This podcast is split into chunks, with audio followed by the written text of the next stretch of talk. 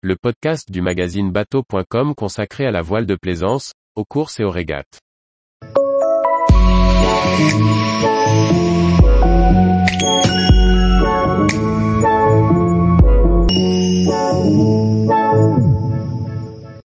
Cuisiner en bateau, 5 aides culinaires à avoir pour donner de la saveur au plat.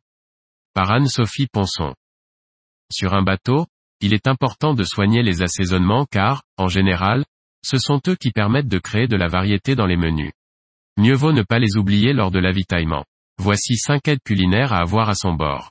Compte tenu des nécessités de conservation, de stockage et de ravitaillement, certains aliments reviennent fréquemment dans les assiettes du bord, pâtes et riz par exemple.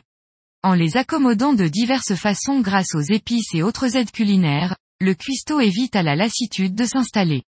En voici quelques-uns qu'il vaut mieux avoir dans sa cambuse. Le bouillon cube est un allié précieux pour la cuisine de bord. Il ne prend pas de place, se conserve très bien pour peu qu'on le mette à l'abri de l'humidité et existe aujourd'hui en une grande variété de saveurs. On le trouve aussi en poudre.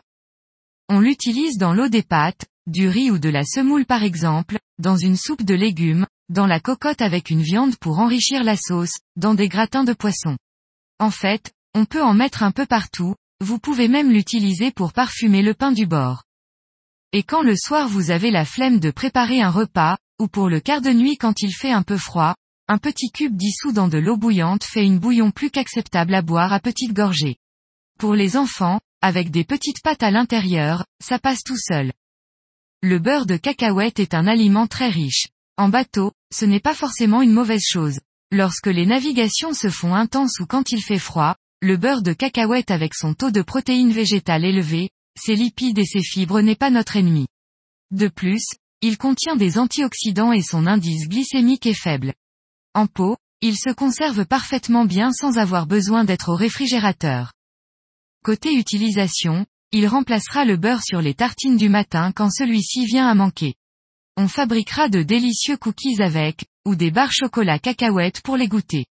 En le délayant dans du lait de coco, on fera des sauces aux accents exotiques pour napper le poulet.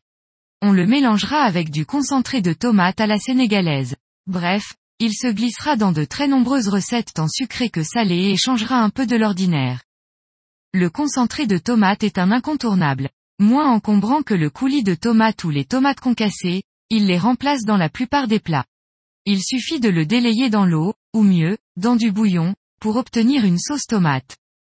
On l'utilisera dans le chili avec ou sans viande, mélangé avec des épices, dans les pâtes avec du thon ou des olives, avec du riz mélangé avec des petits légumes, en ratatouille, mixé avec du beurre de cacahuète, dans un appareil à quiche, dans un gratin de poisson avec des oignons et courgettes. Il y a tant d'utilisations qu'il vaut mieux en prévoir un bon stock à bord. Cuisiner à l'huile d'olive est souvent recommandé pour la santé, mais une touche de crème fraîche dans nombre de plats, leur apporte un petit quelque chose de divin. Heureusement que la crème UHT a été inventée sans cela les repas à bord pourraient parfois être tristes.